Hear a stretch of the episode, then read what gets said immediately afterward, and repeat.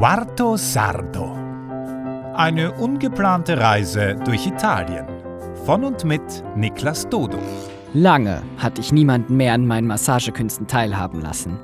Aber ich war froh, dass es Emma danach besser ging. Am Abend ging es dann wieder ins Laboratorio, ans Backen. Schließlich machen sich 200 Burgerbrötchen nicht von alleine. Kapitel 35 21. Juli Am nächsten Morgen sitze ich mit Anna am Küchentisch. Mona hat es sich gerade auf dem kleinen Sofa bequem gemacht, als Emma in die Küche kommt. Gefolgt von eisiger Kälte und einem Gesicht, das keine Kraft mehr zum Strahlen hat. Die letzten Tage hatte ich immer wieder nach ihrem Befinden gefragt. Migräne war die Antwort. Als sie sich zu uns an den Tisch setzt, die Mundwinkel so tief, als würden schwere Gewichte sie nach unten ziehen, mache ich mir Sorgen. Emma, say okay? Emma, alles okay? frage ich. Sie schweigt.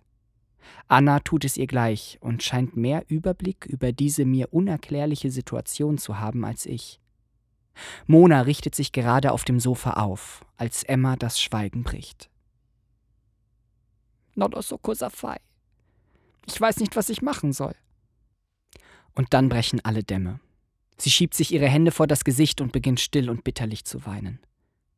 Ich vermute noch im ersten Moment, dass sie überfordert ist, mit dem Hof und den Aufträgen. Doch als Anna und ich tröstend über Emmas Rücken streichen, beginnt sie mit gebrochener Stimme zu reden. Es ist weder der Hof noch das Geld oder die Arbeit. Es ist das, was alles zusammenhält. Das, ohne das nicht so sein kann, wie es jetzt ist. Es ist ein Problem zwischen Emma und Giuseppe.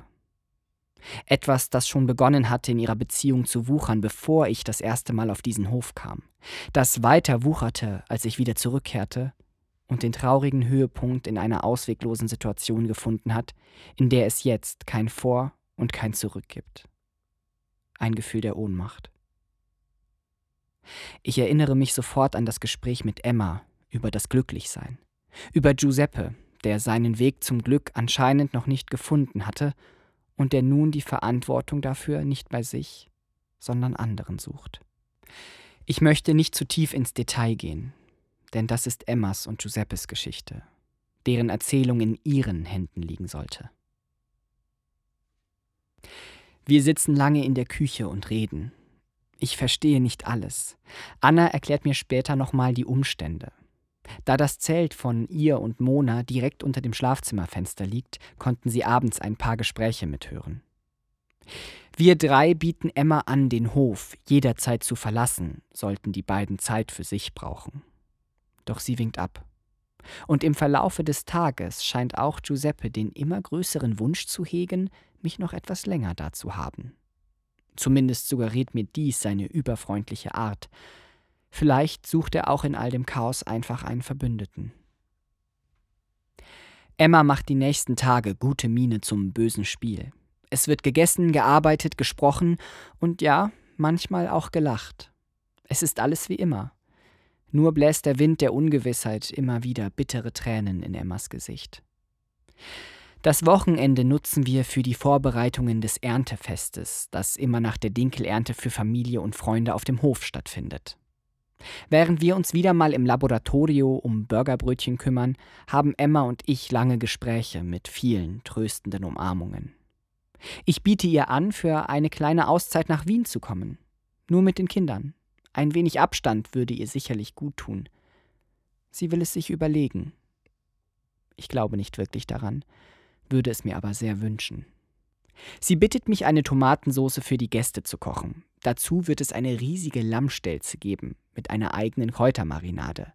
Ich verspreche ihr, eine umwerfende Soße zu kochen im Quarto Sardo-Style. Als das Fest beginnt, sind alle bester Laune. Emma schafft es erstaunlich gut, den trüben Nebel zur Seite zu schieben, und als alle gemeinsam am Tisch sitzen, ist es fast so, als wäre nie etwas gewesen. Es kommen ein paar Freunde der Familie, die ich neu kennenlerne. und Giuseppes Mutter, Schwester und deren Mann, der mir und meiner blubbernden Sugo einen höchst misstrauischen Besuch im Laboratorio abstattet.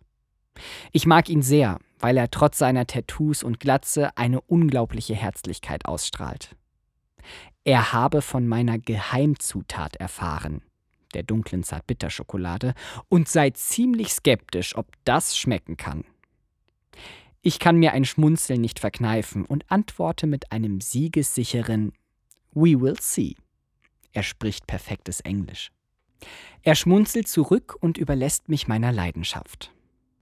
Als wir das Essen auftischen, gibt es zuerst ein paar kurze Worte, die es bei Italienern nur dann gibt, wenn längeres Plaudern das Essen verzögern könnte. Und daraufhin schlemmen wir endlich drauf los. Mein Blick wandert sofort in Richtung des Skeptikers, der mir ein zustimmendes, begeistertes Nicken herüberschickt.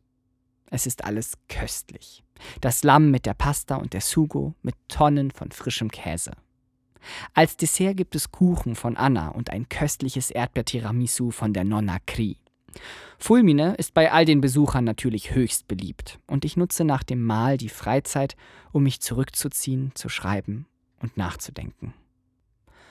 So wundervoll meine Erlebnisse auf diesem Hof waren, so scheinen mir die gesammelten Erinnerungen nun weniger strahlend.